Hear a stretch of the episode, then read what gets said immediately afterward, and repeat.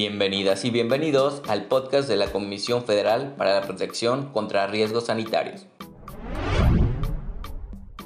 Hoy hablaremos sobre un tema muy importante para todos, la calidad del aire.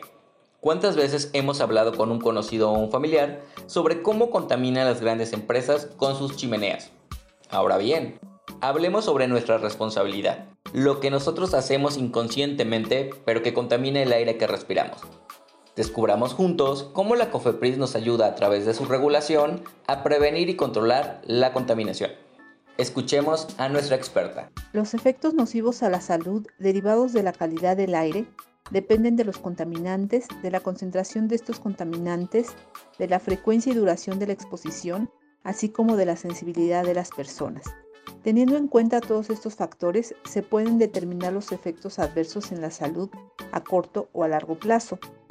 Los efectos a corto plazo se denominan efectos agudos.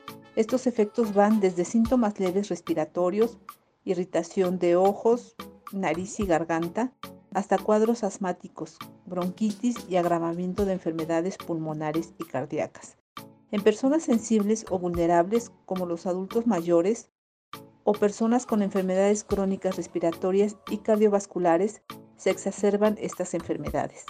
Los efectos a largo plazo o efectos crónicos se ven afectados principalmente los sistemas respiratorio y cardiovascular, así como diferentes órganos. Este tipo de afectaciones pueden llegar a producir cáncer o incluso la muerte. Por esto es muy importante conocer la calidad del aire, con el fin de tener los cuidados necesarios e implementar las acciones correspondientes para minimizar la exposición de las personas y controlar las emisiones contaminantes a la atmósfera. Una información muy importante que me gustaría compartir con ustedes es un dato que emitió la Organización Mundial de la Salud en el año 2015. Ellos estimaron que por la contaminación atmosférica se produjeron 4.2 millones de muertes prematuras en el mundo. Se exacerban los problemas de salud, decía, de la población vulnerable o sensible principalmente. El tipo de afectación está directamente asociada a los contaminantes en específico. Un ejemplo que consideramos de los contaminantes preocupantes es el monóxido de carbono. Este compuesto reduce el transporte de oxígeno en la sangre y puede provocar mareo, dolor de cabeza, inconsciencia e incluso la muerte. Los principales contaminantes que afectan a la salud humana son denominados contaminantes criterios. Estos son parámetros que se utilizan como indicadores de la calidad del aire, de qué tan limpio está el ambiente. Estos contaminantes están clasificados en dos grupos por la forma en que se generan o por su fuente de origen. Un grupo son los contaminantes primarios. Se llaman primarios porque son vertidos directamente a la atmósfera por alguna fuente de emisión, como vehículos o chimeneas.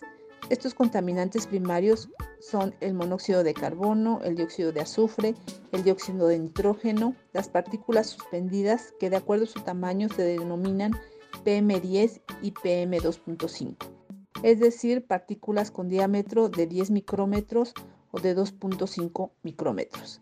Y el otro grupo son los contaminantes secundarios. En este grupo está el ozono. Se denomina secundario porque se produce en la atmósfera como consecuencia de las reacciones fotoquímicas entre los contaminantes primarios. Como se señaló anteriormente, dependiendo del contaminante va a haber un efecto a la salud. En el caso del dióxido de azufre y dióxido de nitrógeno, se pueden producir daños leves como irritación de vías respiratorias, bronquitis o llegar a provocar neumonía. Las partículas suspendidas pueden ingresar hasta el pulmón y los alvéolos, provocando un incremento en el riesgo de la mortalidad cuando es una exposición crónica y afectar el desarrollo de los bebés en gestación. Por otra parte, es muy importante considerar las condiciones climatológicas para ver si algún contaminante en la atmósfera disminuyó su concentración o potencializó sus efectos. Asimismo, es importante no perder de vista que en las zonas rurales, aunque en menor grado, hay problemas de contaminación ocasionados por incendios forestales o por quema intencional de pastizales para siembra. Se tiene que tener claro que no solo el sector industrial o el sector comercial emiten contaminantes a la atmósfera. No son las fuentes de automóviles o de industrias las únicas. También hay otros tipos de fuentes que producen contaminación en las ciudades o en las zonas rurales.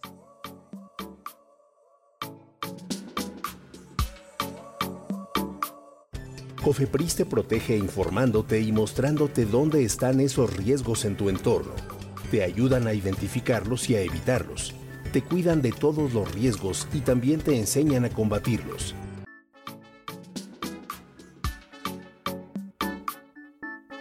Existen dos tipos de fuentes emisoras de contaminación atmosférica por su origen, las naturales y las antropogénicas. Las fuentes naturales representan, de acuerdo al Inventario Nacional de Emisiones de Contaminantes que emite la Secretaría de Medio Ambiente y Recursos Naturales, el 21% de la contaminación atmosférica. Estas emisiones provienen de la actividad volcánica que produce cenizas y gases, así como de la deforestación, que también es una de las causas naturales que producen o exacerban la contaminación atmosférica y las fuentes antropogénicas, que de acuerdo al inventario que emite la Semarnat, representan el 79% de la contaminación. Entre las fuentes antropogénicas se encuentran las fuentes puntuales que, como ya se había citado, provienen de las actividades industriales, las fuentes móviles que comprenden los vehículos automotores y las fuentes de área. Estas se llaman así porque son actividades que regularmente hacemos o provocamos todos nosotros, por lo que es muy importante que sepamos que son generadoras de contaminación ambiental, como es el uso de aerosoles, las fugas de gas, los incendios, las actividades agrícolas, el uso de solventes y cualquier actividad en la que se produzca una combustión. Dentro de las actividades agrícolas que generan contaminación atmosférica está la aplicación de los plaguicidas y las quemas intencionales en campos de cultivo. Otras fuentes de contaminación de las que menos pensamos pero que son muy contaminantes y frecuentes son los fuegos artificiales o las parrilladas que utilizan carbón o leña para cocinar. También existen giros comerciales que contribuyen en gran medida a la contaminación, como tortillerías cuando hay fuga de gas, panaderías, tintorerías donde se utilizan solventes, talleres de hojalatería y pintura. Todos estos son ejemplos de fuentes emisoras de contaminación. Con el objetivo de facilitar a la población la comprensión de la información relacionada con la contaminación del aire a nivel local, se estableció el índice Aire Salud, que relaciona la concentración de cada contaminante criterio con una categoría de calidad del aire, asignando un nivel de riesgo y las recomendaciones para la protección de los grupos sensibles y la población en general. Si el índice señala un nivel de riesgo extremadamente alto, la recomendación para ambos grupos de población es suspender actividades físicas en los exteriores. Estas categorías en el indicador también permiten a los gobiernos locales hacer programas de gestión para prevenir o para establecer controles en fuentes emisoras de contaminación. Las categorías del índice son buena, aceptable, mala, muy mala y extremadamente mala, y se les asigna un color verde, amarillo, naranja, rojo y morado respectivamente, con el fin de que se identifique su riesgo con mayor facilidad. Dependiendo de la categoría son las actividades que se pueden realizar al exterior y también las restricciones que cada entidad local o cada municipio o cada ciudad establece. Con estos programas se pretende que tomemos conciencia de las actividades que realizamos y que implican la generación de contaminación atmosférica, así como llevar a cabo acciones para que no se rebasen los límites establecidos en las normas oficiales mexicanas que la COFEPRIS establece. Porque cuando se rebasan los límites permisibles, el riesgo a nuestra salud se incrementa, pues estos límites que se establecieron en la normatividad están asociados directamente a los efectos que puede provocar la calidad del aire en la salud de la población.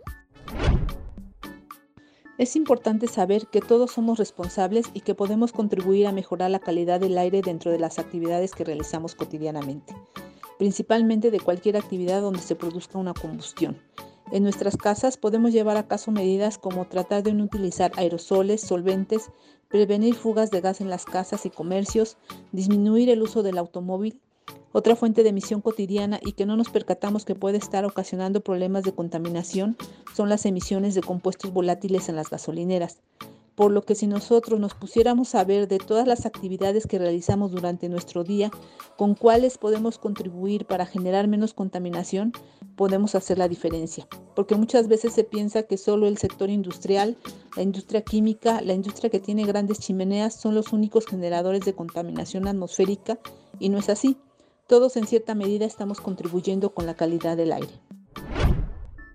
La COFEPRIS, como una de sus funciones, tiene regular y normar los contaminantes. En calidad del aire se tienen seis normas que tienen por objeto establecer los límites de concentración de los contaminantes criterio en el ambiente como medida para la protección a la salud humana.